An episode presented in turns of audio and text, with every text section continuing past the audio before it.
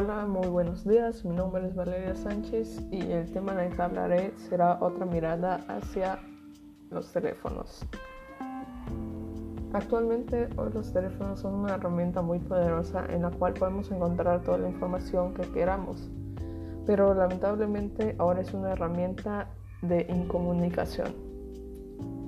Vas a una comida y ves a todos con la cabeza hacia abajo y en vez de comunicarnos eso nos incomunica más.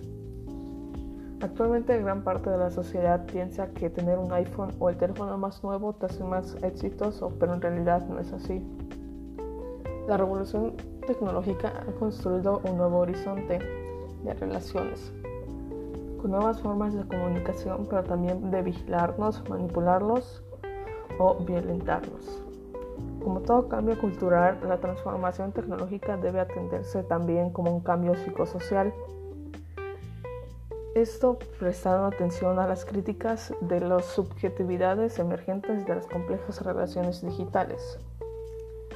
Con el avance de las tecnologías, la comunicación no se va a ser afectada ni por el tiempo ni por la distancia. El lenguaje icónico se han convertido en el habitual y les preocupa más por la rapidez del mensaje que su propio valor.